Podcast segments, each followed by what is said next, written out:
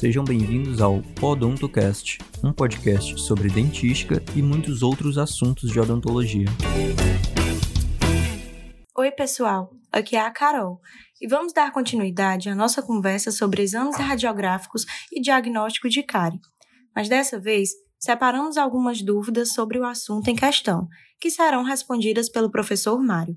A primeira pergunta é: quais são os erros cometidos mais comumente pelos estudantes durante a realização e processamento das radiografias periapicais e interproximais? Oi, Carol. Olá a todos. Excelente pergunta, Carol. É, eu acho que a gente conversar sobre os erros mais comuns faz com que a gente preste mais atenção para evitar cometer esses erros. Eu vou tentar ser aqui o mais objetivo, o mais didático possível, mas para responder essa tua pergunta, é, Carol, eu fui procurar artigos científicos que confirmassem as minhas impressões e a minha percepção clínica, após alguns anos de docência com atividades constantes em clínica odontológica, para trazer aqui para vocês alguma coisa mais fundamentada, sem ser é, baseado somente na minha opinião. Então eu encontrei um artigo muito bom, muito didático, e que os resultados coincidem, coincidem bastante com o que a gente observa aqui nas clínicas da UFC. Esse artigo foi publicado em 2016 na revista da Abeno. A Abeno é a Associação Brasileira de Ensino Odontológico e tem o seguinte título: Erros cometidos por estudantes de odontologia de uma universidade pública brasileira na realização de radiografias periapicais é um estudo aí que tem João, Mar João Marcos Freitas Silva como o primeiro autor e uma equipe aqui bastante grande, né, acredito eu que de estudantes e professores da Universidade Federal do Espírito Santo. Né? Então o próprio título já, já nos aproxima demais a, a realidade que eles devem ter tido lá para para executar o estudo. Né? Então, eu recomendo que vocês procurem e leiam esse artigo para aprofundar o conhecimento sobre esse assunto. É um artigo em português, ou seja, ninguém vai deixar de ler por não ter muita desenvoltura em inglês. E eu vou ler aqui para vocês uma tabela bem resumida que eles colocaram nos resultados do artigo. Eu achei muito pedagógica e, e é, bem, é bem objetiva, tá? Uh, eles montaram um quadro. Eu vou tentar ser breve aqui, mas é, onde eu achar que devo comentar alguma coisa, eu vou acrescentar. Então, eles chamaram o quadro de erros considerados no estudo de um lado, é, e as prováveis causas. Então eu vou ler desta forma. Né? Então, uh, erro identificado, imagem alongada. A provável causa é ângulo vertical do feixe de raio-x menor do que o ideal. Uh, imagem encurtada, o, a, a provável causa ângulo vertical do feixe de raio-x maior do que o ideal.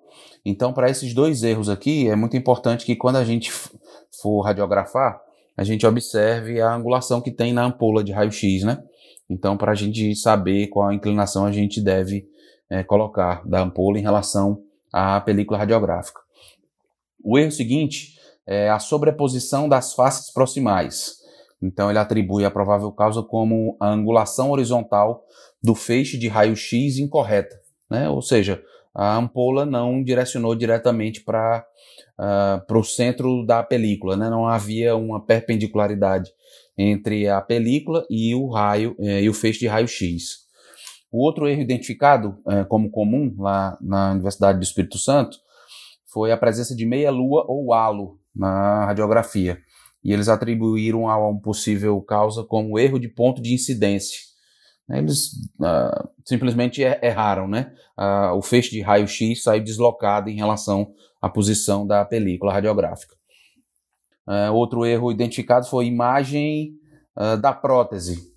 Uh, e a provável causa, obviamente, é a não remoção da, prévia das próteses removíveis do, dos pacientes. Então, havendo a sobreposição de imagem, aí, provavelmente de estrutura metálica, sobre os dentes a serem ah, radiografados, né?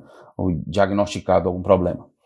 O erro seguinte foi posicionamento incorreto do picote e a provável causa foi posicionamento do picote na região apical dos dentes, aí quando na verdade deveria ter sido posicionado uh, na região equivalente às superfícies oclusais.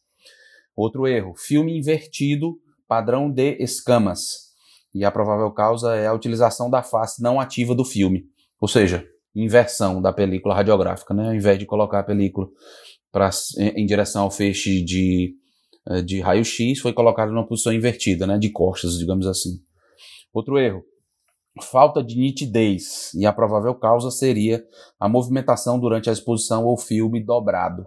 Isso acontece bastante, né? Os pacientes se movimentam, ou dependendo da região da boca, se o paciente tem uma boca muito pequena, há uma necessidade da gente curvar um pouco a película e isso dá uma falta de nitidez nas regiões da película que fiquem mais distantes do centro do feixe de raio-x. Próximo erro: dupla exposição causa provável. Filme exposto aos raios-x duas vezes. Às vezes o estudante, quando vai fazer mais de uma radiografia, pode se confundir e usar a mesma película para fazer duas tomadas, né? E aí então a imagem aparece dupla. Próximo erro: falta de enquadramento. Uh, e a possível causa é centralização incorreta dos dentes no filme. Isso é muito comum.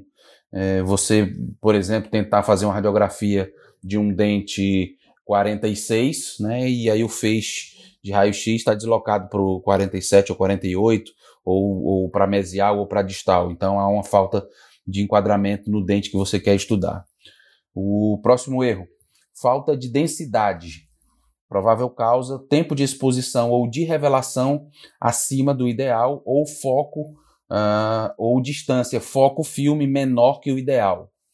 E aí o erro seguinte é a baixa intensidade, né, que é o oposto, e a provável causa é exatamente o oposto também, o tempo de exposição ou de revelação abaixo do ideal ou distância foco-filme maior que o ideal. É, sobre, eu tenho algumas dicas para dar sobre como evitar esses erros, mas eu posso fazer num próximo episódio para a gente otimizar aqui. Ainda tem mais alguns erros uh, comuns, tá bom? É, a falha seguinte é baixa, uh, perdão, presença de ranhuras, e a provável causa é injúrias à emulsão das películas durante o processamento. É, isso é muito comum também. Né? Eu posso é, dar uma dica no próximo episódio sobre como a gente pode evitar isso. Próximo problema, próximo erro: impressão digital. Esse aqui achei bem curioso. E a provável causa, obviamente, é o toque dos dedos, né? Toque digital na emulsão durante o processamento. Quando ele fala em emulsão, é a parte sensível né, da película radiográfica. Próximo erro: radiografia amarelada. Possível causa, provável causa, é a lavagem final insuficiente. Isso acontece demais. A gente observa demais na clínica é, essa ocorrência. Aí aqui outro erro identificado, ele, ele é, apenas uh, explica aqui como outros erros de processamento e a provável causa seriam manchas por contaminação dos químicos, né? Solução de revelador, fixador sujas. O penúltimo erro aqui seria o velamento radiográfico e a provável causa seria densidade extra decorrente da exposição à luz. Às vezes alguém uh, abre a câmera escura sem querer ou abre a película né, a embalagem da película antes de, de colocar as mãos dentro, as mãos e a película dentro da, da câmera escura, isso pode causar o velamento. E o último erro comum aqui que eles encontraram no estudo foi o armazenamento incorreto. E a provável causa eles atribuíram à falta de identificação ou montagem incorreta. Esse é um erro bastante comum na UFC. Acredito que deva ser em outras instituições também. É, mas é muito comum, a gente observa isso em muitas situações.